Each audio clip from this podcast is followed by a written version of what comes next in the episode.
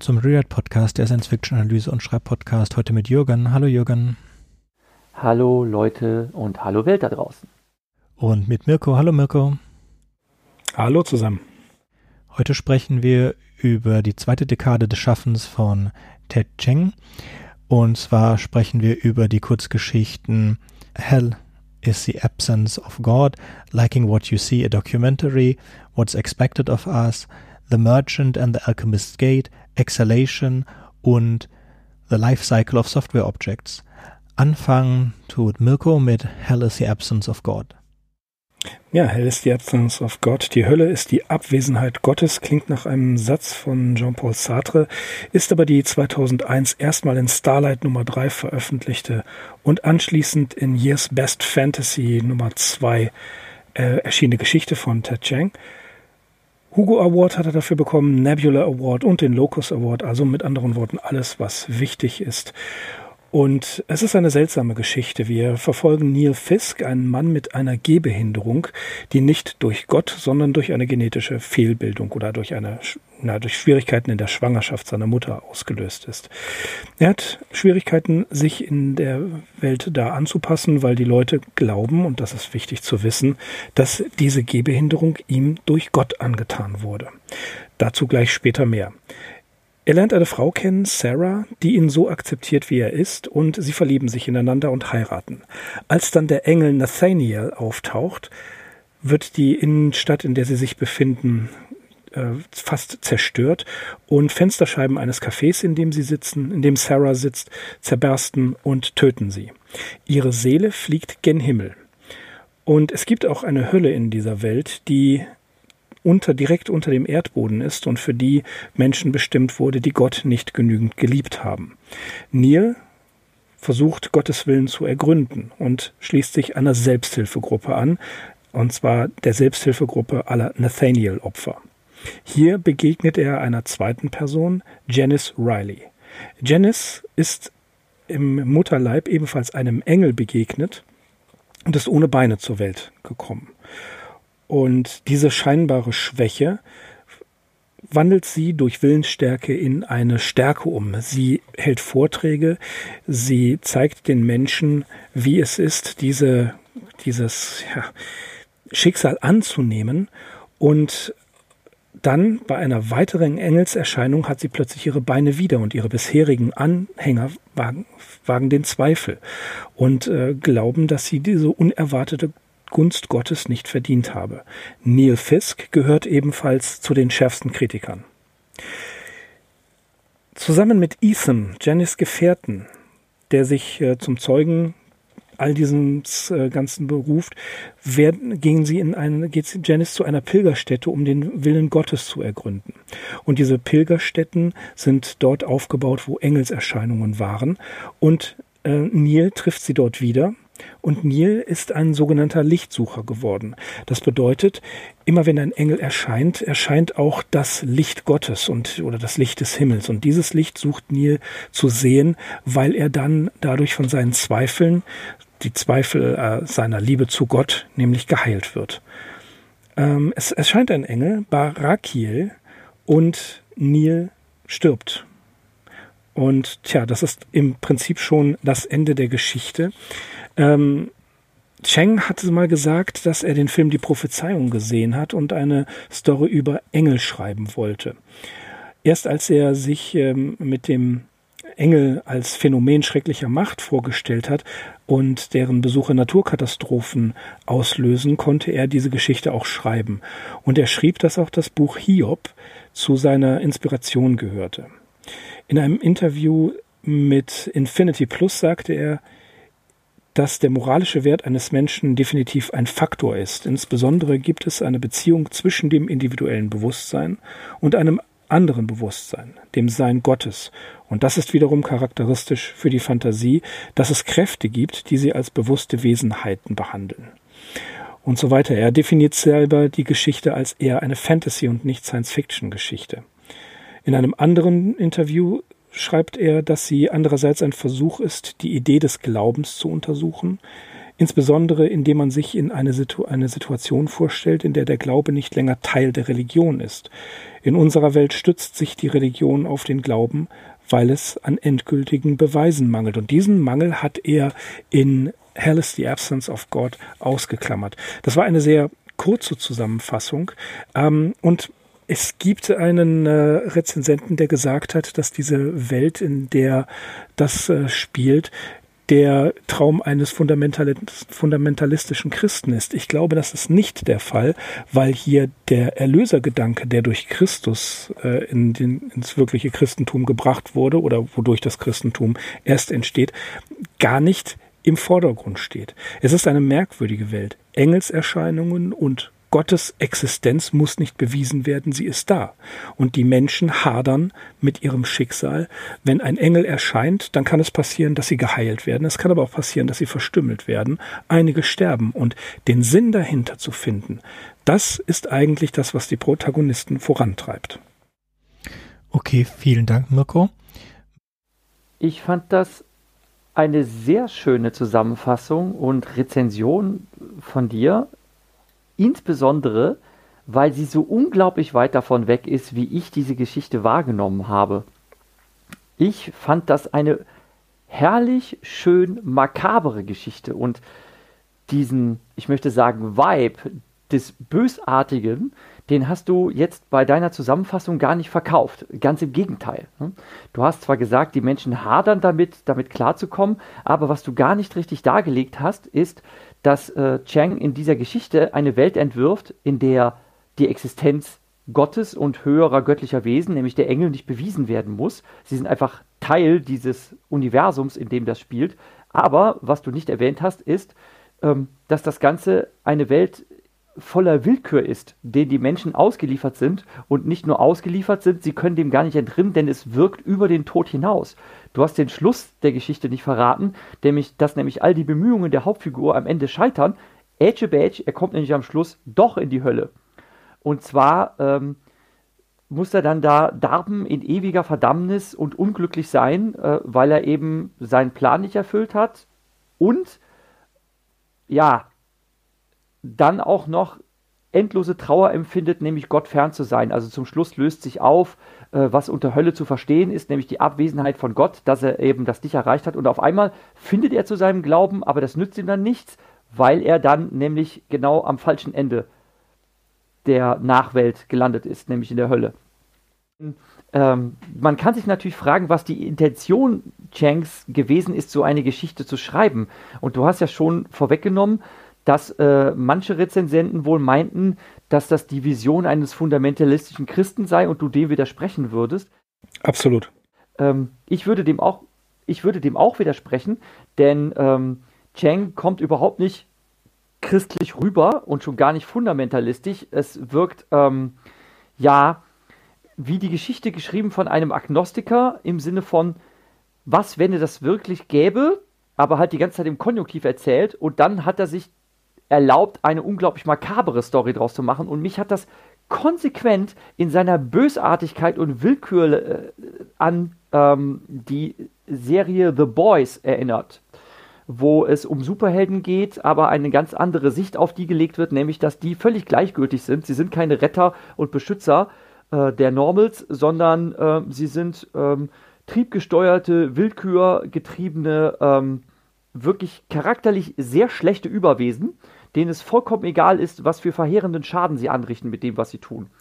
Und diese Twists der Story, dass zum Beispiel eine Frau erst als Berufung ansieht, verkrüppelt geboren zu sein, äh, dann zu einer Predigerin wird und dann leider damit gestraft ist, willkürlich wieder auf einmal kerngesund zu sein und dass ihre, ihre Überzeugungskraft als Predigerin untergräbt, das fand ich so herrlich makaber. Ich habe so gelacht. Also ich habe wirklich mich königlich amüsiert. Das ist die Geschichte, wo ich mehrmals herzhaft gelacht habe beim Lesen. Das ist wirklich eine der besten Chang-Stories, finde ich. Ich muss direkt einhaken, wenn du erlaubst. Äh, die Willkür ja, aber die Bösartigkeit sehe ich da absolut nicht, sondern das äh, Nicht-Verstehen dessen, was passiert. Ja, äh, ich glaube, wovon wir uns vielleicht erstmal überhaupt lösen müssen, ist der Zusammenhang, dass wir das alles versuchen in einem christlichen Bezugssystem zu sehen. Das ist es nämlich nicht. Nur weil Gott und Engel und Hölle erwähnt werden, ja, haben wir aber noch lange nicht, und deswegen habe ich das eingangs schon gesagt, dieser der Wunschtraum eines christlichen Fundamentalisten, das stimmt überhaupt gar nicht überein. Es, äh, sagen wir, das, das Neutestamentarische ist sowieso raus. Ne? Das taucht ja gar nicht auf. Deswegen glaube ich gar nicht, dass, dass es so sehr um das äh, Christentum geht, was wir aus der Bibel kennen. Das sind Ideen entliehen von. Aber ähm, entscheidend ist der Hinweis Chanks in dem Interview auf das Buch äh, Hiob dass nicht verstanden werden kann, warum Hiob am Glauben festhält. Und hier ist es ja noch viel schlimmer, und da gebe ich dir wiederum recht, das ist, bösartig würde ich es nicht nennen, aber im, in einem unfassbar großartigen Sarkasmus geschrieben. Wobei ich auch wiederum Cheng mal nicht unterstellen möchte, dass er hier eine Generalabwatsche des Christentums oder überhaupt irgendeiner religiösen Erfahrung vornimmt, sondern einfach nur ein Gedankenexperiment macht. Und das macht er sehr genial, da gebe ich dir völlig recht. Ich sehe es ein bisschen anders. Ich sehe die drei Perspektiven, die drei Personen, um die es geht, von denen du eine weggelassen hast. Es gibt die sehr Gläubige, die sich in ihren Gläubigen von ihrer Geburt äh, hineinfindet, den Ungläubigen, der sich auch damit abgefunden hat, dass er in die Hölle geht und in der Hölle ist nichts Schlimmes, weil das ist einfach nur die, die, die, die, die Weiterführung des Lebens halt unter der, nicht mehr in der Realität, nicht mehr im Leben, sondern halt im Tod. Also äh, in den Texten, Zeilen, in denen beschrieben wird, wie die Hölle ist, wird erklärt, dass die Hölle einfach nur ähm, die Erde ist ohne Gott und das, also ohne Engelserscheinungen und so weiter, was auch kein großartiges Problem ist. Zumindest für diejenigen, die sich damit abgefunden haben. Und es wird erst zu seinem Problem, als seine Frau, die er über alles liebt, stirbt. Und die stirbt einen sehr grausamen Tod und geht trotzdem in, in den Himmel, weil sie an Gott glaubt. Und er kann halt nicht an Gott glauben, weil er hält Gott für ähm, für böse, weil er seine Frau so gequält hat, unter anderem und wegen vielen anderen Dingen und deswegen kann er Gott nicht lieben und weil er Gott nicht lieben kann, kommt er nicht in den Himmel und er sucht, versucht es durch diese Abkürzungen. Jeder hat mit dieser Abkürzung das göttliche Licht zu sehen, mit, dass äh, einem die Augen aus dem Körper brennt und dafür sorgt, dass man Gott über alles liebt. Bis jetzt ist jeder so in den Himmel gekommen und die dritte Person ist ein Zweifler, einer, der nicht weiß, was er eigentlich mit seinem Leben. Ähm, er versucht die Zeichen zu lesen, findet die Zeichen aber nicht und äh, rennt diesen beiden hau anderen Hauptcharakteren hinterher auf ihrem Weg. Und am Ende erkennt er, dass seine Bestimmung ist, die Geschichte dieser beiden zu erzählen und halt, dass der Ungläubige nicht in den Himmel gekommen wo ist, obwohl ihm die Augen ausgebrannt worden sind und er jetzt Gott liebt über alles, ist er trotzdem in die Hölle gekommen. Damit kommt, sind wir dann wieder beim Titel, die Hölle ist die Abwesenheit Gottes, denn das ist er ja. Also er leidet dann tatsächlich wirklich. Auf, es wird überhaupt nicht darauf eingegangen, ob Gott gut ist oder böse. Er ist eher abwesend. Interessant, schwieriger Punkt. Damit kommen wir zu der Geschichte Liking What You See, a Documentary aus dem Jahre 2002. Sie wurde nominiert für den äh, Tiptree Award und ähm, wurde vom Hugo zurückgezogen und ist war Finalistin für den Surrogone Award. Im, in der Kurzgeschichte Liking What You See, a Documentary, geht es um eine Technologie, mit der man im menschlichen Gehirn die Fähigkeit ausschalten kann, Schönheit in menschlichen Gesichtern zu erkennen. Und es werden zwei Seiten dieser Geschichte beleuchtet. Einmal Eltern, die denken, dass ihre Kinder dadurch, dass sie andere Kinder nicht aufgrund von ihrer Schönheit ausschließen können, was man auch als Referenz sehen kann für Hautfarbe zum Beispiel, ähm, dass sie eine, eine bessere Community pflegen. Und es gibt eine zweite Gruppe von Leuten, die Angst haben, dass sie dadurch ihrer Freiheit beraubt werden, die Schönheit zu sehen. Es wird in dieser Dokumentation erklärt, wie die Technologie hinter diesem funktioniert und man verfolgt mehrere Protagonisten über einen gewissen Zeitraum und ihren jeweiligen Erfahrungen damit. Being pretty is fundamentally a passive quality. Even when you work at, it, you are working at being passive. I wanted Tamar uh, to value herself in terms of what she can do, both with her mind and with her body, not in terms of how decorative she was. I didn't wanted her to be passive, and I'm pleased to say that she hasn't turned out that way.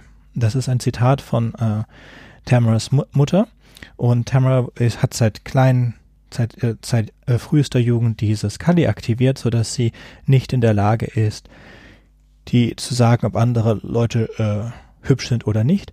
Ziemlich am Anfang der Dokumente äh, wird sie 18 und schaltet es aus und hat am Anfang Angst, dass sie herausfindet, dass sie hässlich ist und findet dann nach ein paar Tagen heraus, dass sie gut aussehend ist. Und ein Junge, mit dem sie früher zusammen war, der sie abserviert hat, der sieht unterdurchschnittlich aus und ähm, das tut ihr weh, weil sie weiß, dass das ein, ein, ganz toller Kerl ist, in den sie immer noch verliebt ist und sie will eigentlich wieder zurück zu ihm, was eigentlich ein Zeichen dafür ist, wie gut dieses äh, Kali funktioniert hat. Und ich, wenn ich mich richtig erinnere, schaltet sie auch am Ende ähm, der Dokumentation es wieder an. In der Dokumentation wird erklärt, dass es eine, eine Krankheit gibt, die bestimmten Menschen es nicht erlaubt, bestimmt zum Beispiel Freude in den Gesichten von Menschen zu erkennen. Was sie dann in dieser Parallelwelt getan haben, ist, sie haben diese Leute mit diesem Krankheitsbild unter einem Computertomographen gelegt und haben den Bereich im Gehirn sich angeguckt, in dem das passiert, haben Naniten erforscht, äh, die man durch Magnetresonanz dazu bringen kann, sich an bestimmte markierte äh, Gehirnzellen anzulagern und die damit auszuschalten. Was sie damit erschaffen haben, ist eine Möglichkeit, das Gehirn zu programmieren. Und das, äh, die erste Anwendung davon ist diese Kali auszulösen bei Menschen, sodass sie nicht mehr die Schönheit im, äh, in den Gesichtern von anderen Menschen erkennen können und da ausschließlich da. Aber mit dieser Programmierfähigkeit könnte man auch noch andere Sachen machen. Man könnte sich zum Beispiel helfen abzunehmen, indem man sich den äh, das Verlangen nach Schokolade oder sowas ausschaltet. Also diese Technologie erlaubt Selbstprogrammierung und das fand ich äh, nicht erschreckend. Ich fand das eigentlich sehr interessant, so dass ich das würde ich gerne ausprobieren. Auch andere Sachen, nicht nur nicht in der Lage zu sein, Hautfarben und, und Schönheit nicht zu erkennen, sondern auch so ein bisschen Selbstoptimierung, indem man sich dazu bringt, jeden Tag Sport zu machen und ein bisschen besser zu essen. Dann gibt es ein paar schöne Zitate. Ich möchte erstmal sagen, dass ich diese Geschichte auch wirklich toll fand. Auch wenn Ted Chang mir da in abgewandelter Form ein Szenario weggenommen hat, wo ich mir schon lange dachte, Mensch, das wäre mal eine tolle Idee, um auch mich selbst daran zu versuchen, eine Science-Fiction-Story zu schreiben. Und zwar gibt es ja den Film Surrogates. Mhm. In diesem, in diesem gehen die Leute nicht mehr vor die Tür, sondern lassen an ihrer Stadt optimierte und zwar schönheitsoptimierte Roboter draußen rumlaufen. Demzufolge ist das öffentliche Leben nur noch von unfassbar schönen Menschen bevölkert. Wobei die wirklich existierenden Menschen fett geworden, mit käsig, pickelig feister Haut, zu Hause in ihren ja, Kojen, Alkoven liegen und halt in Echtzeit ihre, nennen wir sie mal, Avatare fernsteuern. Und als ich den Film damals sah, dachte ich mir, hm, wie wäre es denn, wenn man, also solche Surrogates zu bauen, wird ja schwierig. Wie wäre es denn, wenn man so eine Augmented Reality Lösung äh, erfinden würde, dass man Smart Glasses hätte, und man könnte ein Beauty-Abo sich leisten. Und demzufolge würde man durch diese Smart Glasses, sofern man das Abo bezahlt, von jedem nur als schöner gerechnet wahrgenommen werden. Und dann dachte ich mir, das doch, wäre doch eine interessante Sache, wie so eine Gesellschaft aussehen würde, die quasi einen Dauer-Beauty-Filter auf die Wahrnehmung ihrer Umwelt hätte. Und dann stoße ich auf diese Story von Ted Cheng, der quasi genau dieses Szenario entwirft und dann auch unglaublich schlüssig, sehr gut und wirklich super plausibel durchdacht und konsequent weiterverfolgt, das von verschiedenen Seiten beleuchtet. Wie würden die Menschen damit umgehen?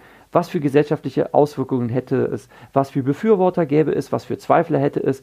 Was für indirekte Folgen könnte es haben, die man im ersten Schritt vielleicht gar nicht bedenkt? Ich fand das unglaublich faszinierend zu lesen. Nur schade, dass mir diese Idee quasi weggenommen hat. ich versuche in Worte zu fassen, wie mich das berührt hat, weil ähm, wir das ganz oft bei Ted Shanks Geschichten haben, dass, dass er äh, in seiner Extrapolation sehr weit geht. Wir hatten das äh, in, den, in den anderen, die wir schon besprochen haben, in Hell is the Absence of God. Er führt uns auf einen Pfad, wo wir wirklich unsere äh, Denkmuster verlassen müssen. Auch hier sich zu überlegen, man, man schaltet es ein und schaltet es aus und äh, hat ja, wie soll man sagen, fast vorurteilsfreies Denken, weil man das nicht sieht und, und, und wir denken darüber nach, was macht das eigentlich mit uns oder was würde es mit uns machen? Also ich habe sehr tief über diese Geschichte nachdenken müssen und das äh, ist die wahre Größe in seinen Geschichten. Auch wenn man, wie wir ganz zu Anfang, völlig kontrovers darüber diskutiert und das ist, äh, glaube ich, das Wertvolle daran. Also wie würde man reagieren, wenn man einen Menschen, den man ästhetisch ansprechend finde, gar nicht auf seine Ästhetik reduziert. Ja? Also äh, der erste Eindruck ist immer entscheidend, sagt man. Und wenn der erste Eindruck beispielsweise ein rein akustischer ist und man mit dem Menschen jede ganz lange Zeit telefoniert und ihn von der Stimmlage und von dem, was er sagt, sympathisch findet und ihm dann gegenübersteht, das ist ja auch immer ein äh, interessanter Punkt, wie ich finde. Die Shownotes enden mit einem Satz von Ted Cheng und der lautet I expected physical beauty will be around as long as we have bodies and eyes, but if Calianosia ever becomes available, I for one will give it a try. Und das sehe ich genauso. Ich finde, die Vorteile dieser Technik haben mich innerhalb dieser Dokumentation sofort überzeugt. Ja, es ist eine ungewöhnlich, also äh, ungewöhnlich, äh, können wir es positive Ästhetik nennen. Anders als in den anderen Geschichten von, äh, von Cheng ist es äh, weniger düster. Mhm. Es wird in der Geschichte auch gesagt, also ich finde das auch hervorragend, wie Ted Cheng wirklich jeden Aspekt seiner Geschichte ausleuchtet. Und das hat an dieser Dokumentation auch, auch toll gemacht durch die verschiedenen Leute, die er verschiedene Argumente bringen lässt und zu verschiedenen Stellen. Äh, es wird dann auch gesagt, es gibt Leute, die haben Angst, dass Kali sie äh, asexuell macht, aber das stimmt nicht. Es gibt so viel anderes. Es gibt die Stimme, es gibt Pheromone, es gibt ganz andere Dinge. Wenn man die Schönheit ausblendet, ist immer noch genug da. Das heißt, Leute, die Kali haben, verlieben sich auch. Sie verlieben sich nur aus anderen Gründen. Ja, Zusammenfassung sagt er nur, dass, dass es äh, äh, Kali dich nicht abhält von irgendetwas, sondern das macht dich blind gegen bestimmte Dinge. Sollte man auch nach Hautfarbe sehen, also dass es auch ein Blind machen könnte für Hautfarben. Und er hat dieses Beispiel der Schönheit genommen, weil das weniger aufgeladen ist. ist, ist natürlich könnte es auch sein, weil es diese Krankheit tatsächlich gibt, dass das deswegen genommen hat, aber bei mir lief immer im Hintergrund, was wäre, wenn wir das mit Hautfarben machen könnten? Weil es ist ja ganz offensichtlich ein Problem. Hier, wie schön es doch wäre, wenn wir das alles loswerden könnten. Oder wie in ähm, dem Lemon-Song Imagine, wo wir sagen, wenn es keine Religion gäbe, keine Länder und Hautfarben und so kommen nicht vor, aber wenn all diese Dinge, die uns unterschiedlich machen, wenn es die nicht geben würde und wir würden nur auf das gucken, was wir gemeinsam haben, wie friedlich die Welt sein könnte. Also es ist eine unglaublich positive Geschichte und auch eine meiner Lieblingsgeschichten. So. Ähm, mir ist noch ein weiterer Aspekt gerade in den Sinn gekommen. In der Gegenwart ist gerade was das Kontaktanbahnen anbetrifft, ein absolut gegenläufiger Trend auszumachen, nämlich durch Dating-Apps. Allen zu oberst Tinder. Denn das funktioniert ja einzig und allein auf Gesichtskontrolle. Es wird sich überhaupt nicht die Mühe gemacht, hat dieser Mensch irgendwelche Eigenschaften, die jetzt zu mir passen könnten, sondern mit dem Daumen wird nach links und rechts Gewicht im Sinne von attraktiv, nicht attraktiv. Und das allein ist das Kriterium, ob man sich die Mühe macht, diesen Menschen kennenzulernen. Und auch nur wenn ein gegenseitiges Match zusammenkommt, also dieses oberflächliche, knallhart oberflächliche Interesse auf der Gegenseite erwidert wird, dann geben sich diese Menschen überhaupt erst miteinander ab. Putzigerweise, gerade in meinem Kollegium ähm, hat es sich ergeben, das ist jetzt seit einer Woche raus, eine Kollegin, die einen Tinder-Freund hat, wird jetzt sogar eine Tinder-Familie gründen. Sie ist schwanger. Also wir reden jetzt wirklich davon, dass das zum Teil ähm, Lebensweg bestimmt ist, diese Art Kontakte zu knüpfen. Das ist etwas, was unsere Gesellschaft nachhaltig prägt. Und wenn es das eben nicht geben würde, hm, dann tatsächlich im Sinne von Imagine, in was für einer Wunderwelt, wundervollen Welt wir leben könnten, dann äh, wäre tatsächlich vieles anders. Sicherlich. Deshalb finde ich die Geschichte auch sehr toll. Sie ist auch emotional, hat sie mich auch sehr bewegt. Und damit würde ich zur nächsten Geschichte kommen. Die nächste Geschichte werde ich besprechen. Sie ist eine knusperkurze, möchte ich sagen, mit What's Expected of Us. Befasst sich Ted Cheng mit dem Aspekt des freien Willens und ob die Zukunft nicht schon voraussagbar ist oder geschrieben steht und wenn dem so wäre, wie würden die Menschen damit umgehen?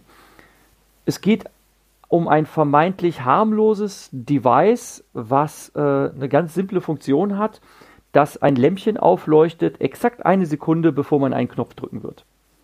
Und so sehr man versucht zu schummeln, so sehr man versucht vorzutäuschen, nee, ich drücke den Knopf jetzt nicht. Und selbst wenn man dann versucht, klammheimlich doch irgendwie doch zu drücken, ähm, ohne dass man das eigentlich wollte oder sonst was, weiß das Gerät das schon eine Sekunde mit exaktem Abstand vorher und leuchtet dann auf und sagt einem dann quasi, du wirst drücken, obwohl du dir dessen noch nicht bewusst bist.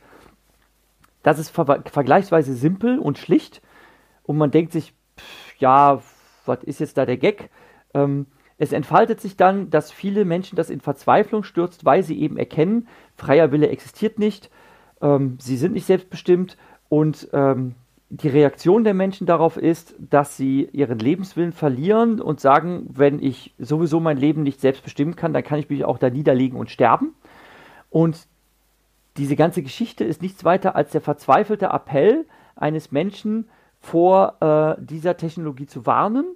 Äh, allerdings räumt er auch ein, er weiß gar nicht, ob er das jetzt aus freiem Willen macht oder ob das auch eine Vorherbestimmung ist, eine Vorhersehung ist, ähm, dass er eben diesen verzweifelten Versuch dieser Warnung ausspricht. Also im Sinne, so als doppelter Twist, vielleicht ist es ja doch alles sowieso sinnlos, auch dieser Versuch, das hier zu ändern. Und wie gesagt, das ist eigentlich eine sehr kurze Geschichte. Und zu meiner großen Verblüffung ist in den Show Notes zu lesen, dass Ted Chang als Inspiration für diese Geschichte Monty Pythons tödlichen Witz genommen hat. Und ich kann mir selbst nicht erklären, dass es mich auch daran erinnert hat, obwohl es gar keine erkennbare Assoziation dazu gibt. Trotzdem ist mir das in den Sinn gekommen. Und ich muss gestehen, ich weiß gar nicht wieso. Vielleicht, weil ich keinen freien Wille habe. Es hat ja weniger mit freien Willen zu tun, als wie Zeitreisen funktionieren. Wenn man von einer nicht veränderbaren Zeitlinie ausgeht und der Möglichkeit in der Zeit zurückzureisen, dann wirst du halt für diese Konsequenz gestellt, dass du nichts in der Vergangenheit ändern kannst. So, äh, also hast du auch keinen freien Willen, theoretisch. Das ist ganz interessant, ja. Wir haben dazu einen Kinofilm gestern geguckt. Würde mich jetzt nicht unbedingt in Verzweiflung äh, stürzen, ist eher ein Grund, sich nicht mit Zeitreisen abzugeben. Ähm, wobei ich ganz interessant finde, wir schaffen es zwar nicht eine Sekunde, aber ein paar Millisekunden vorher, bevor in unserem Bewusstsein klar wird, welchen Knopf wir drücken, zeigen die Spiegelneuronen schon an, welchen Knopf wir drücken werden. Das äh, ist äh, tatsächlich so. Ist also tatsächlich Computer, mit denen man messen kann, was die Spiegelneuronen sagen. Und äh, die Spiegelneuronen können voraussagen, welchen Knopf man drücken wird von zwei Knöpfen und das ein paar Millisekunden, bevor man sich der Entscheidung bewusst ist. Das liegt aber mehr daran, wie unser Bewusstsein funktioniert, dass das auf un unbewussten Prozessen läuft und in den unbewussten Prozessen halt die Entscheidung schon getroffen wurde, bevor es in dein Bewusstsein äh, vordringt. Das hört sich jetzt vielleicht so an, als ob wir keinen freien Willen hätten, aber für einen äh, Computerfachmann und Programmierer, wie ich nun bin, ist das äh, ist das ein, ein ist das klar, dass das ein, ein Layer-Konzept ist, dass also unser Bewusstsein auf einem höheren Layer läuft als die Entscheidungsfindung. Und um genau zu sein, wird, werden die Entscheidungen der Amygdala gefällt, während unser Bewusstsein der Großhirnrinde sitzt. Ja, das freut mich, dass du das so zugibst, denn ich erinnere mich ganz genau, als wir über diese Geschichte sprachen, dass du mir gönnerhaft gesagt hast, ja, das gibt es doch schon längst. Man kann das voraussehen, eben, dass die Entscheidung äh, schon gefällt ist, obwohl er eben das nicht bewusst ist. Und dann dachte ich mir, okay, ich bin mal gespannt, ob du das im Podcast so vorbringst. Dann werde ich nämlich genauso widersprechen, wie du es jetzt auch getan hast. Denn, naja, eigentlich bedeutet das nur, dass du verschiedene Bewusstseinsebenen hast, aber das hat nichts mit äh, dem Beweis zu tun, dass wir keinen freien Willen hätten. Ja, Es ist halt, es ist eine Frage des Verständnisses, wie unser, wie wir funktionieren. Unser Computer, unser Gehirn ist ein, ein Computer. Es ist ein gewachsener Computer und das, äh, das Zentrum, das Entscheidungen trifft, ist viel älter als das Zentrum, in dem unser Bewusstsein sitzt. Das heißt, Lebewesen ohne Bewusstsein haben trotzdem die Fähigkeit, Entscheidungen zu treffen. That explains it, ja, weil das äh, eine, eine Basisinformation ist, in Entscheidungen treffen zu können oder eine Basisfunktion des organischen Computers Gehirn, ist die halt da und die muss halt dann abgestimmt werden. Natürlich bekommt die den Input vom Bewusstsein aus der Großhirnrinde plus von allen, allen Inputgeräten, Haut, Geruchssinn, was auch immer und trifft das, ja. Und daher haben wir auch die Entscheidung oder fühlen wir manchmal unsere Nackenhaare sich auf, äh, aufstellen und so weiter. Das sind halt Dinge, die unterbewusst kommen, die dann von der Amygdala schon gefiltert werden und dann zum Bewusstsein durchgereicht erreicht äh, werden. Das bedeutet aber nicht, dass wir keinen freien Willen haben. Es ist eher so eine Frage, willst du die Fähigkeit haben, deine Hand auf eine heiße Herdplatte zu setzen, bis du die Entscheidung getroffen hast, sie zurückzuziehen, oder ist dir es lieber, dass die Amygdala und das Rückgrat das vor dir treffen? Ja, und natürlich ist dir es lieber, dass die das vorher treffen. Also ich bin froh, euch zuhören zu dürfen. Ich habe eine ganze Menge schon gelernt jetzt, was äh, uns nicht von dem Problem des freien Willens äh, befreit. Ja. Ähm, was, was ihr gesagt habt, äh, finde ich eine interessante Sache und natürlich, dass Ted Cheng hier wieder zum, äh, zur Diskussion anregt. Das kann man immer nur wiederholen. Äh, der, das Problem des freien Willens ist ein großes in der Science Fiction. Äh, man denkt zum Beispiel an Allison, Harlan Allison und äh, Philip K. Dick, wo das auch diskutiert wird. Und was ja ein äh, großes, wenn nicht sogar eines der größten philosophischen Probleme ist. Ja. Und ähm, freier Wille, ja, ich wage da keine Prognose. Ja, es ist kein Problem, dass wir in diesem Podcast besprechen können. Ich denke, Jürgen und ich sind schon auf der Seite, dass es einen freien Willen gibt, wobei wir auch zugeben müssen, dass es Faktoren gibt, um ihn zu beeinflussen. Um ihn, ja, ganz, ganz stark sogar. Also ja, natürlich freier Wille, Freiheit, das ähm, hm. ich habe es irgendwann mal in der äh, Philosophie mitbekommen und äh, wie heiß die Diskussion geführt wird. Und äh, wenn ein Science-Fiction-Autor sie führt, wie Ted Cheng das macht, haben wir eine Menge davon. Hm, auf jeden Fall. Ich stimme dir vollkommen zu. Trotz ihrer Kürze ist es eine sehr starke Geschichte. Wollen wir dazu dann zu der etwas längeren The Merchant and the Alchemist Gate gehen? Ja, danke Südke. Ich freue mich, dass ich diese Geschichte zu referieren abgekriegt habe. Sie steht als allererstes in dem Band mit dem Titel Exhalation. Und ich finde ja sowieso, dass diese Sammlung die bessere ist. Und gerade diese Geschichte finde ich, da wächst Ted Cheng zu seiner wahren narrativen Größe auf. Ich finde dort seinen Erzählstil so bezaubernd, dass es richtig, richtig toll zu lesen. Er hat sich inspirieren lassen von den Geschichten aus Tausend und einer Nacht und genauso liest sich diese Geschichte. Dass nämlich ein Händler einem Kalifen eine Geschichte erzählt und diese Geschichte ist voller Wunder und Mysterien. Er ist auf seinen äh, Geschäftsreisen äh, gar wundersamen äh, Dingen begegnet und unter anderem hatte er einen anderen ähm, Ladenbetreiber kennengelernt, der besondere, ja, ich möchte sagen, magische, sie werden als alchemistisch bezeichnet, äh, Gegenstände in seiner Sammlung hat. Und was er dort kennenlernt, ist ein Zeitportal. Erst kriegt er das vorgeführt in Form eines kleinen Rings, wo man den Arm durchstecken kann und zur Verwunderung feststellt, dass auf der anderen Seite der Arm nicht rauskommt, sondern erst mit einigen Sekunden Verzögerung. Und wenn man in der anderen Richtung den Arm reinsteckt, verschwindet er auch, aber er ist vorher schon durchgekommen. Nämlich dieses Portal funktioniert mit einem Zeitversatz. Also entweder reist man damit einen bestimmten Zeitbetrag in die Zukunft oder in die Vergangenheit. Das ist das kleine Gimmick und dann kriegt er das Ganze gleich in groß gezeigt. Da ist es ein ringförmiges Portal, was so groß ist, dass man hindurchschreiten kann. Und die Distanz, die man dabei überwindet, sind tatsächlich zwei Jahrzehnte. Das heißt, betritt man diesen äh, Ring von der einen Seite, reist man 20 Jahre in die Zukunft oder von der anderen Seite 20 Jahre in die Vergangenheit. Da kommt man natürlich auf die Idee, ungeahnte Möglichkeiten damit zu haben, nämlich den Lauf der Geschichte äh, zu beeinflussen, vielleicht einen Fehler in der Vergangenheit zu korrigieren. Das war sofort auch die allererste Idee, die mir kam, als ähm, die Funktionsweise dieser Apparatur vorgestellt wird. Und auch der Erzähler dieser Geschichte ähm, kommt, nachdem er sich diesen äh, Apparatus zeigen lässt und auch ähm, damit verbundene Geschichten berichten lässt, ähm, kommt auch auf die Idee, seine Vergangenheit zu verändern. Er reist durch dieses Portal in die Vergangenheit und zwar versucht er, einen schweren Unfall zu verhindern, durch den er seine geliebte Frau verloren hat. Und ich habe tatsächlich geahnt, wie die Geschichte ausgeht. Er scheitert. Er schafft es nicht. Er kann den Lauf der Geschichte nicht ändern. Aber was er erreicht, ist, dass er den Ereignissen von damals, wie er sie in Erinnerung hat, ein neues Detail hinzufügt. Er hat zwar begriffen, dass er die Geschichte nicht ändern kann, aber er sieht sie jetzt in einem anderen Zusammenhang. Und da zitiere ich mal aus der äh, Geschichte: Past and future are the same, and we cannot change either. Only know them more fully.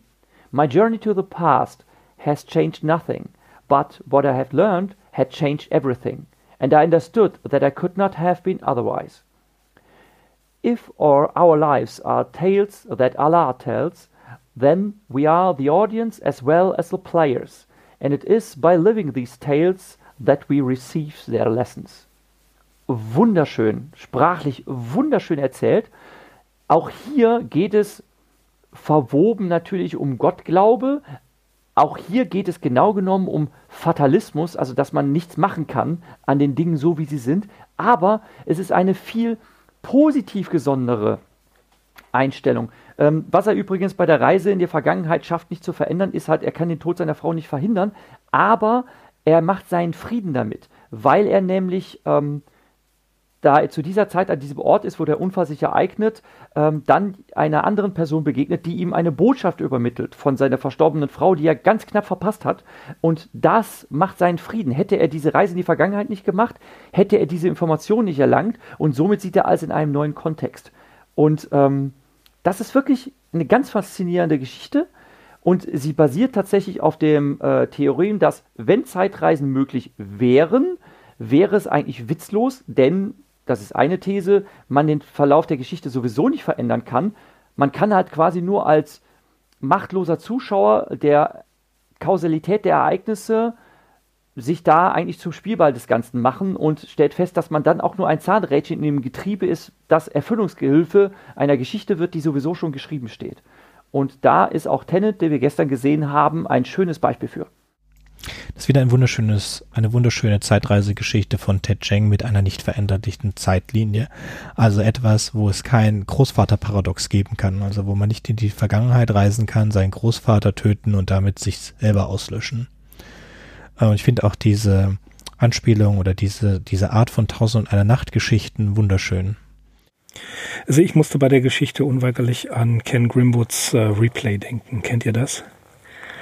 Sein äh, Science-Fiction-Roman, in dem ähm, die Person immer wieder zurückgeschickt wird an den Zeitpunkt äh, des Todes. Äh, beziehungsweise er, er, stirbt und wird dann an den Zeitpunkt zurückgeschickt, an dem ähm, sein Leben beginnt. Und er weiß, dass es wie beim Murmeltiertag, dass er das Leben nochmal durchlaufen wird. Er kennt die Ereignisse und irgendwann trifft er auf andere. Äh, ja, Zeitreisende kann man das nicht nennen. Äh, es, es, ergibt keinen Sinn, was da passiert. Der, der Sinn kommt später in dem Buch raus. Ich möchte das nicht spoilern. Aber was ich interessant finde, auch hier, er hatte nicht die Möglichkeit, sagte dir, ähm, seine Frau zu retten. Ne? Und das ist, das ist die große Tragödie. Und wenn wir gerade eben die eine Geschichte als etwas positiv dargestellt haben, habe, haben wir jetzt hier was richtig Tragisches, was äh, ähm, ebenfalls emotional berührt und zwar auf dem, auf dem negativen Aspekt, wie, quasi wie eine Katharsis. Und äh, das, äh, ja, das Motiv der Zeitreise ist ähm, das Motiv des äh, Zurückkehrens in eine Zeit und dort etwas verändern. Ebenfalls ein großes Topos der Science Fiction, den Ted Cheng ganz anders anfängt. Exhalation oder Ausatmung ist eine Geschichte von 2008.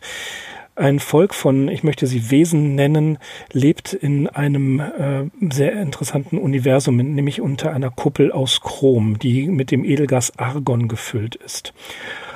Und es ist ein allgemeines Ritual, dass diese Wesen an einer Lufttankstelle ihre verbrauchten Lungen, ihre Lungenkartuschen wieder mit Luft auffüllen beziehungsweise sie tauschen. Und das ist ein gesellschaftliches Ritual. Es gibt einen tiefgelegenen Luftspeicher, der äh, dies speist und zu dem niemand Zutritt hat. Eines Tages macht der Erzähler eine wirklich äh, seltsame Entdeckung. Denn die Turmuhren der Stadt gehen falsch oder scheinen falsch zu gehen. Ihr Schlag, Glockenschlag zum neuen Jahr verklingt bevor die Ausrufer, werden sie genannt, ihre Ode beenden können, die exakt eine Stunde dauert. Was ist die, Aus die Ursache für diese Abweichung? Ähm, unser Erzähler hat eine wissenschaftliche Ausbildung und geht dem auf den Grund. Und er hat, es hat wohl was mit den Gehirnen zu tun, mit den Gehirnen dieser Wesen.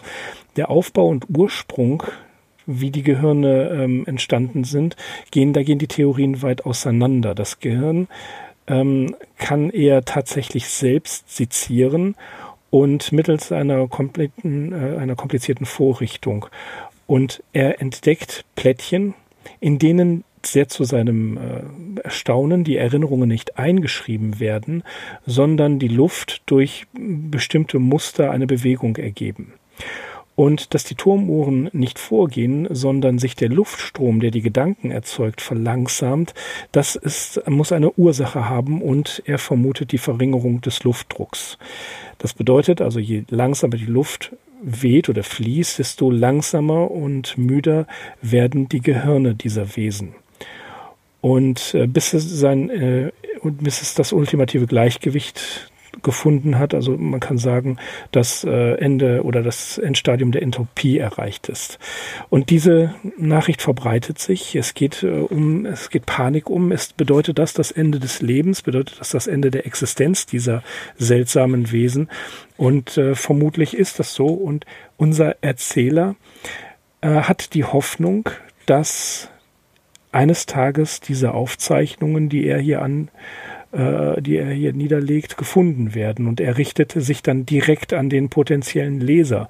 Und er sagt, er hegt die vage Hoffnung, dass das Universum weiter besteht und dass jemand diese Nachrichten findet.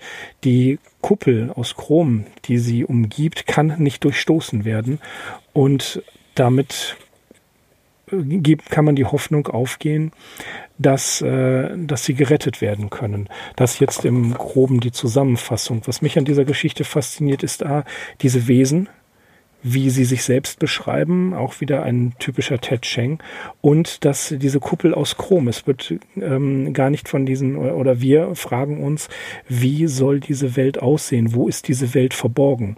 Und auch hier, wie wir das schon in allen Geschichten immer wieder angesprochen haben, stellen sich die tiefen philosophischen und existenziellen Fragen. Und darin ist Ted Cheng einfach der Meister. In den Story Notes sagt er, dass er inspiriert wurde von einer Kurzgeschichte von Philip K. Dick, die sich nennt The Electronic End, in der ein Mann zum Doktor kommt und der Doktor dem Mann veröffentlicht, dass er Mann eigentlich ein Roboter ist. Und es will er am Anfang nicht wahrhaben und öffnet sich aber dann selber und sieht seine, eh, seine elektronischen Innereien. Und das brachte ihn auf diese Idee der Selbstsezierung. Äh, Wobei mich die Geschichte sehr an ähm, die Lieblingsgeschichte von Asimov erinnert hat, in dem es auch das äh, The Last Question, glaube ich, in dem es auch um das Ende der Entropie geht und ähm, die aber viel, viel weiter in der Zukunft ist, weil es ist ja, unser Universum wird zwangsläufig irgendwann aufhören zu existieren und im Kältetod sterben, in dem alle Energie aufgebraucht ist. Aber das ist, äh, es wird wahrscheinlich schon kein Leben mehr möglich sein, lange, lange, lange, lange, bevor dieser Kältetod eintritt. Und es ist auch nichts, über das wir uns Gedanken machen müssen, weil wir haben eine sehr geringe, äh, es ist genauso so nötig, sich darüber Gedanken zu machen, wie was passiert, wenn die Sonne in zwei Milliarden Jahren erkalten wird. Ja, weil es ist sehr unwahrscheinlich, dass es irgendjemanden von uns oder selbst von der Menschheit noch in zwei Milliarden Jahren geben wird. Aber es ist auch ein sehr interessantes Experiment, und fantastisch geschrieben. Ich mag vor allen Dingen diese Briefform, die dann am Ende preisgegeben wird. Hat mich auch ein bisschen an Frankenstein erinnert. wahrscheinlich wegen Mary Shelleys Briefform des Romans. Ähm, du hast äh, einen Aspekt nicht benannt. Er war inspiriert von dieser Geschichte. Das ist richtig. Er hat aber auch in seinen Story Notes angegeben, dass er auf die Idee kam, einfach mal so eine Geschichte über das zweite Gesetz der Thermodynamik zu schreiben. Und ich dachte mir, wow, wie, wie crazy, dass man sowas ganz Trockenes nimmt. Also ich bin ein gebranntes Kind, was Thermodramatik betrifft. Ähm, das ist, äh, da muss ich jetzt mal Farbe bekennen. Äh, das ist das Einzige, wo ich im Studium dran gescheitert bin. Das konnte ich einfach gar nicht. Ne? Aber zum Glück hat es trotzdem bis zum Abschluss gelangt. Und ähm, dass man auf die Idee kommt, aus so etwas Trockenem eine so, möchte ich sagen, fantastisch erzählte Geschichte zu machen, ist wirklich toll. Und als ich die Geschichte fertig gelesen hatte, dachte ich mir, hm, gibt es auch irgendein äh, physikalisches Grundprinzip oder Gesetz und so weiter, was ich als Grundlage nehmen könnte, mir daraus eine tolle Geschichte auszudenken? Hm, ich habe tatsächlich eine Weile darüber nachgedacht. Mir ist leider nichts eingefallen.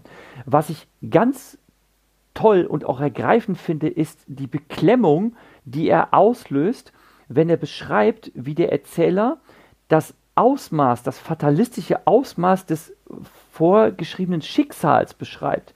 Dass er sich ausmalt, hm, wie wird das sein, wenn wir quasi in unseren ähm, übertragenen Sinne letzten Atemzügen sind. Denn er ähm, legt ja dar, dass diese Roboterwesen in vollem Bewusstsein ihren eigenen Tod erleben werden, weil sie zwangsläufig sich immer langsamer bewegen, weil der Druck der Luft, die sie animiert, immer mehr abnimmt und demzufolge werden sie einfach ein ganz langsames Siechtum erleben. Das führt natürlich auch dazu, dass sie langsam äh, in ihren Gedenkprozessen werden. Das heißt, sie werden in einem Dämmerzustand übergehen und er überlegt dann halt auch, hm, vielleicht werden einige Leute so die letzten technischen Mittel zusammenkratzen, um sich vielleicht noch so eine gewisse Lebensdauer hinauszuschinden.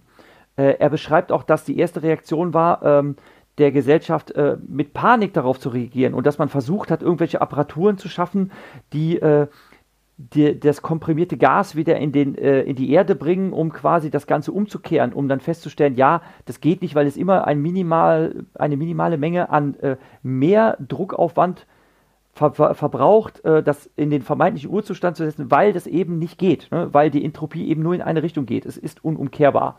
Ähm, und dass er beschreibt, wie das sein wird, wenn irgendwann das Equilibrium erreicht ist, ähm, diese, An die, diese, also dieses Dahindämmern in die Nicht-Existenz, weil man eben absolut unanimiert ist.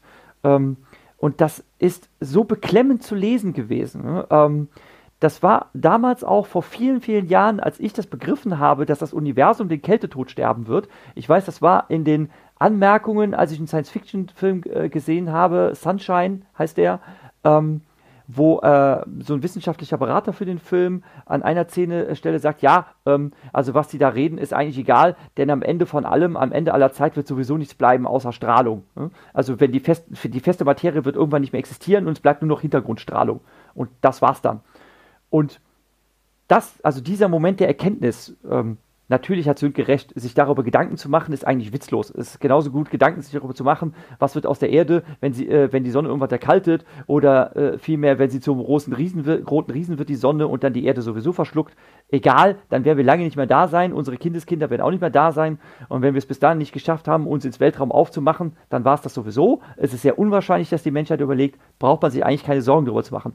Nichtsdestotrotz, wenn man einfach weiß, und wenn man begreift, dass am Ende von allem man dieses Spiel verlieren wird, dass man nicht nur das nicht überleben wird, weil man sterblich ist, sondern dass man auch das Weiterreichen des Staffelstabs des Lebens, indem man nämlich Nachkommen zeugt, dass man dieses Spiel verlieren wird, das kann einen schon sehr niederschmettern.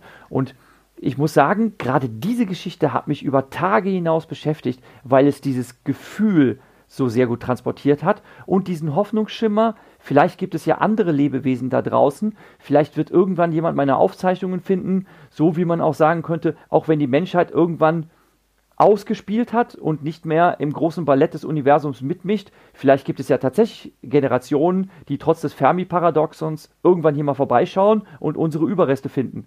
Und dann bleibt wenigstens von uns die Erinnerung. All das fand ich sehr, sehr schön erzählt.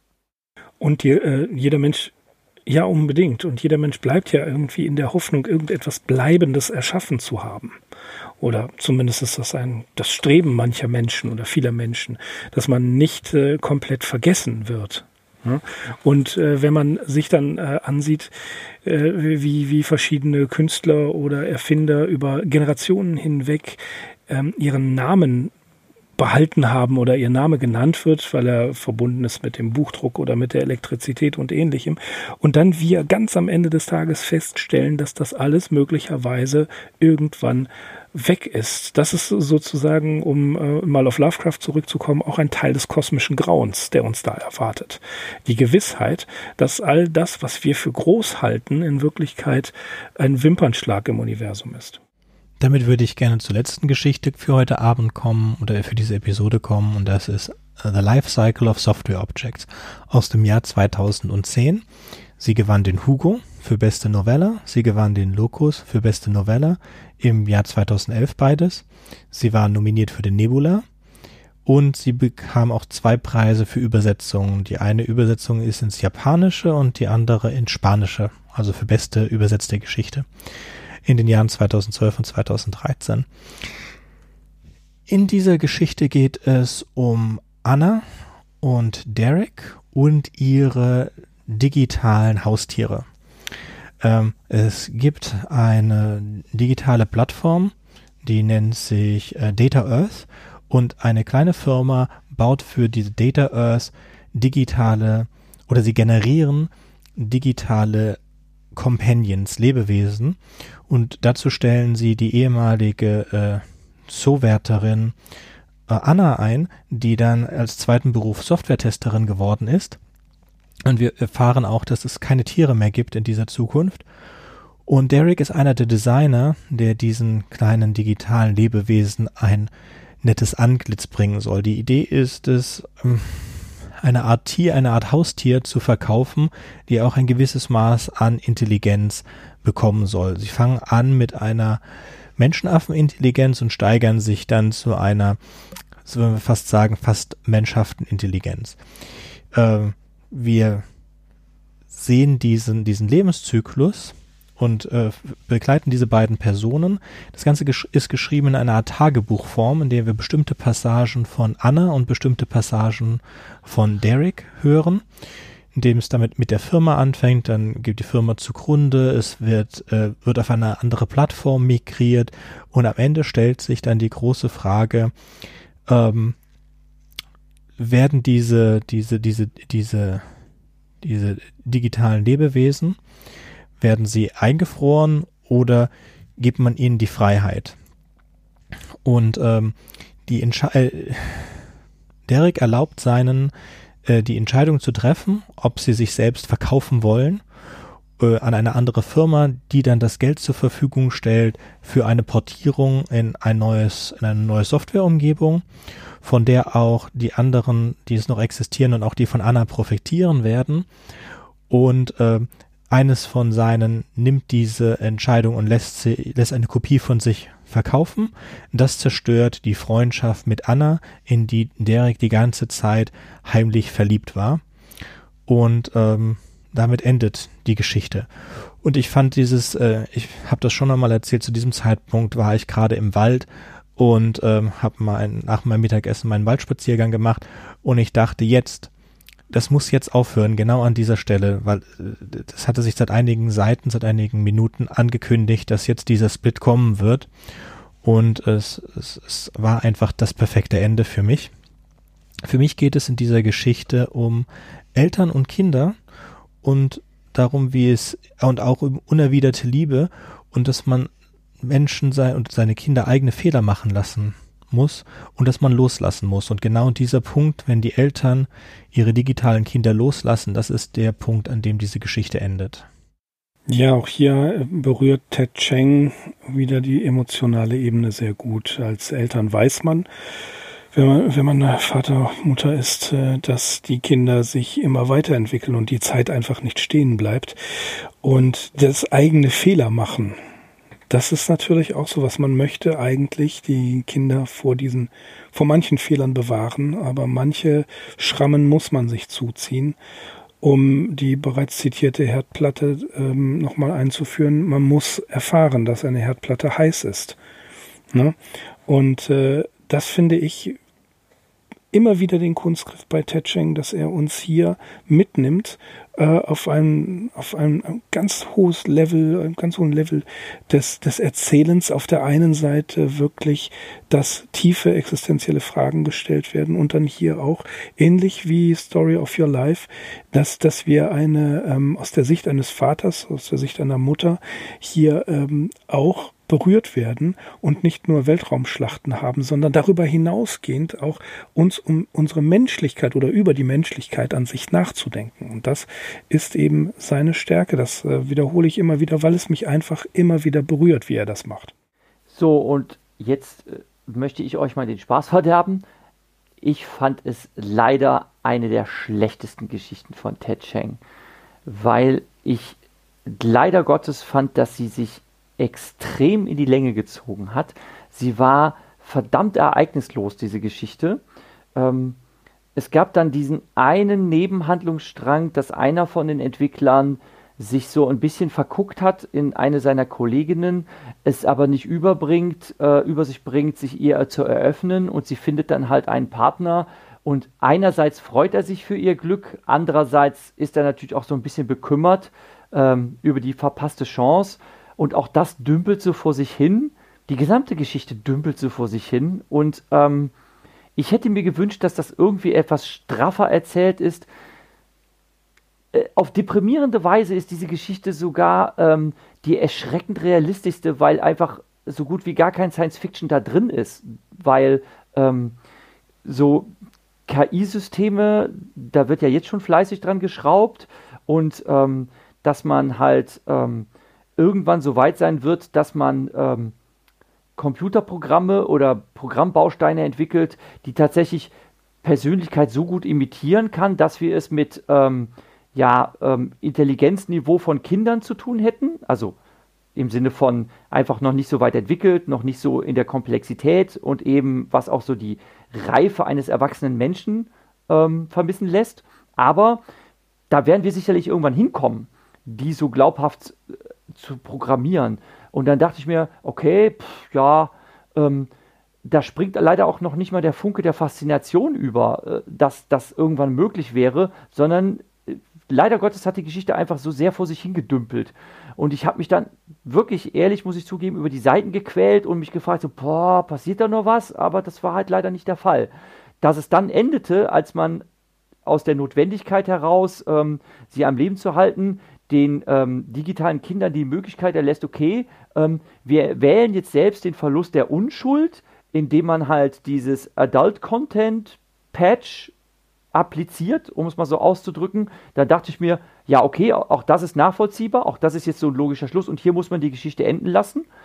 Aber ja, das hat mich jetzt auch alles irgendwie so sehr enttäuscht zurückgelassen, weil es eben keine schöne Pointe, kein schöner Twist war ich fand die Geschichte leider alles, allesamt ziemlich lahm. Also auch wenn es jetzt darum geht, dass Eltern ihren Kindern erlauben sollten, loszulassen und sonst irgendwas. Ich hätte mir da irgendwie was anderes gewünscht. Da hätte man irgendwie mehr draus machen können. Fand ich, fand ich schade, hat mich enttäuscht. Ich muss dich direkt beruhigen, Jürgen. Äh, den Spaß hast du mir an der Geschichte nicht verdorben. Ich bedauere nur sehr, dass äh, die Lektüre dir keinen Spaß gemacht hat. ähm, was ich auch ein bisschen nachvollziehen kann. Aber ich, ich habe das eben aus dieser anderen Sicht heraus gesehen. Ich möchte noch etwas zu den Story Notes kurz sagen. Story Notes hat der Cheng gesagt, dass es aus einer, einer Diskussion darüber kam, äh, ob man einen Computer irgendwann einmal, sorry, ob man ein menschliches Gehirn irgendwann einmal in einem Computer abbilden kann. Ja, das ist ja eine, eine Frage, die sich viele Leute stellen. Und dann haben sie darüber diskutiert und dann kamen sie auf die, was würde eigentlich passieren, wenn wir ein digitales äh, Abbild von Paris Hiltons Gehirn hätten? Könnten wir ihr Differential Gleichungen beibringen, ja oder nein. Und sie kamen zu dem Schluss, dass es egal ist, wie lange und wie schnell man Paris Hiltons Gehirn in dem Computer rennen lassen wird. Es wird nie möglich sein, äh, sie höhere Physik, höhere Physik beizubringen. Und auf, äh, das ist einer der Grundgedanken, der sagt, okay, wir haben zwar eine Möglichkeit, KIs zu erzeugen, aber wir erzeugen die auf dem Level von kleinen Kindern Und um die weiterzuentwickeln, müssen die, brauchen die halt Eltern, brauchen die Lehrer und müssen lernen. Und dieses Lernen kann man nicht unglaublich äh, beschleunigen. Ja, dann kommen natürlich andere Sachen dann, dass man Kopien, Daten zurücksetzen kann. Also ich als, äh, als Softwareentwickler oder Softwarearchitekt hatte da meine Freude, weil das sehr viel mit der Realität zu tun hat. Jetzt nicht der KI-Anteil, sondern der Anteil, wie man Software entwickelt. Und natürlich auch als Vater, dass es sehr viel damit zu tun hat, wie man Kinder erzieht. Und damit würde ich es für heute auch beenden, wenn niemand etwas anderes noch dazu sagen hat.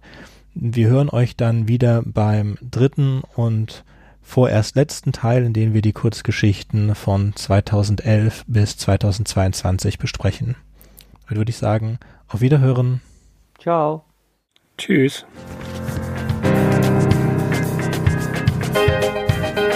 Wartet, ich habe noch was vergessen. Wenn euch unser Podcast gefällt und ihr vielleicht sogar mitmachen möchtet, würden wir uns über Nachrichten von euch freuen. Ihr erreicht uns unter anderem über podcast at rewrite-podcast.de, Twitter oder Reddit. Über Kritik und Kommentare freuen wir uns natürlich auch. Ihr könnt uns unterstützen, indem ihr uns weiterempfehlt und bewertet, zum Beispiel auf iTunes, Spotify oder YouTube oder auf jeder anderen Podcast-Plattform, die uns führen. Zum Mitmachen braucht ihr nichts weiter zu haben als ein Headset und das kostenlose Programm Studio Link Standalone. Ihr könnt eigene Themen vorschlagen oder ihr sucht euch etwas aus unserem Sendeplan aus. Den Sendeplan und die weiterführenden Links findet ihr unter rewrite-podcast.de slash mitmachen. Und ihr könnt auch bei unserem Geschwister-Podcast Podyssey reinhören. Podyssey veröffentlicht alle zwei Wochen eine Kurzgeschichte aus den Genren Fantasy und Science Fiction. Wenn ihr ein paar von unseren tollen